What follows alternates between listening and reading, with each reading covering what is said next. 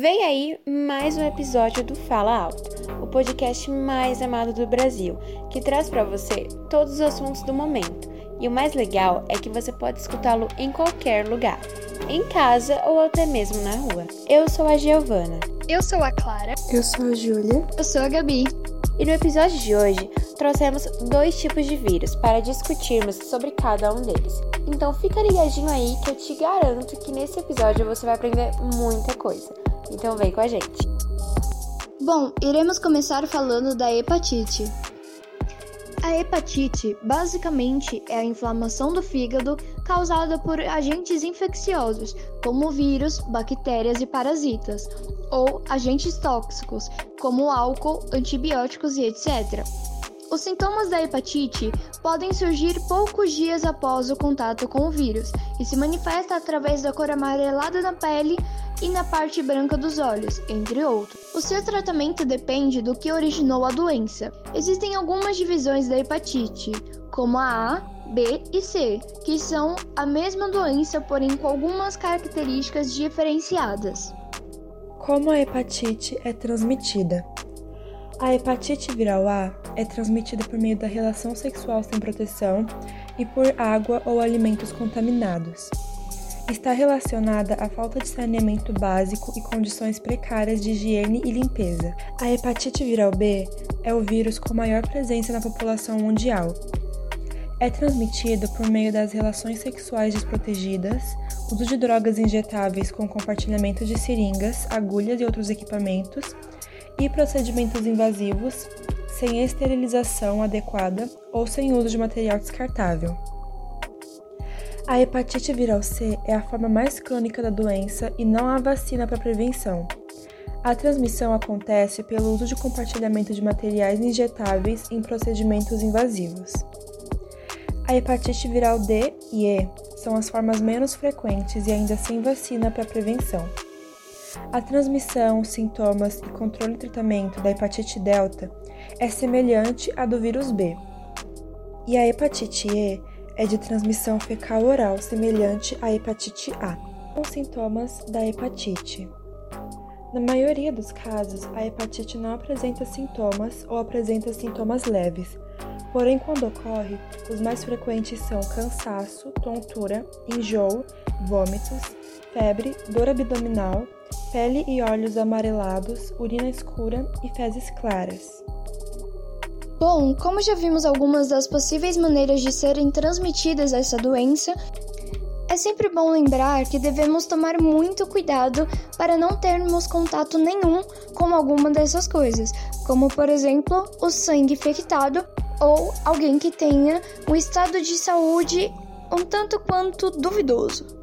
Como evitar a hepatite? De modo geral, os cuidados necessários para a prevenção das hepatites incluem a adoção das seguintes medidas: lavar as mãos após ir ao banheiro, lavar as mãos antes de comer, lavar os alimentos antes do consumo, cozinhar bem os alimentos antes do consumo, evitar comer frutos do mar que estejam mal cozidos ou crus, ter cuidado no manuseio de instrumentos cortantes adotar instrumentos pessoais de beleza, como pinça, tesouras de unha, etc.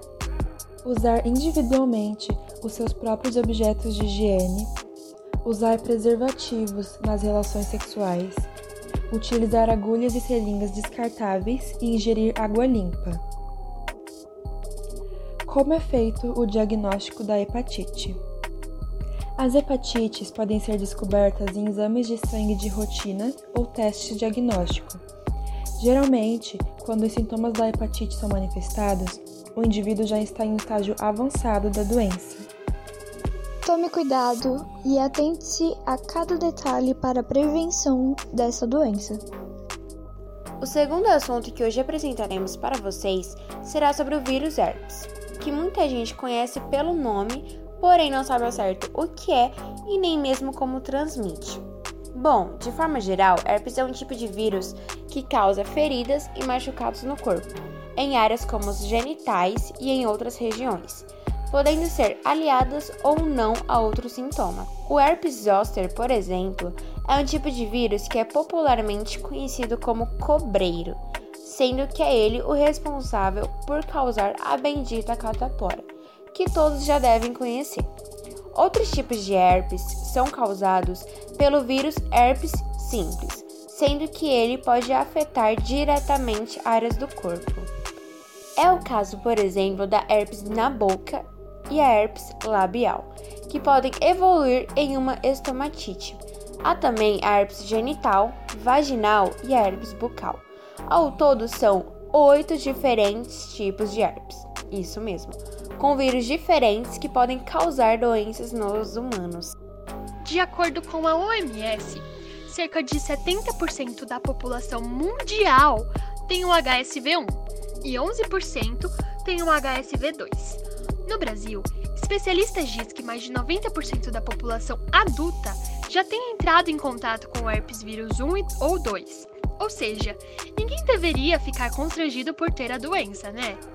No caso dos herpes tipo 1 e 2, algumas pessoas podem se infectar e nem apresentar os sinais.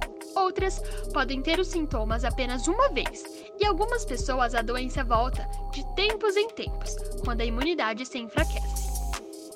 A infecção por herpes oral é frequente na infância, por contato direto ou por objetos contaminados com saliva.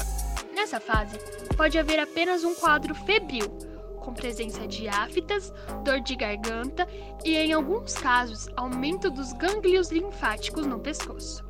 Só mais tarde, quando ocorrem as reativações do vírus, é que podem aparecer as tradicionais bolhas, feridas nos lábios ou na pele, que com o tempo se rompem, formando crostas, e depois cicatrizam.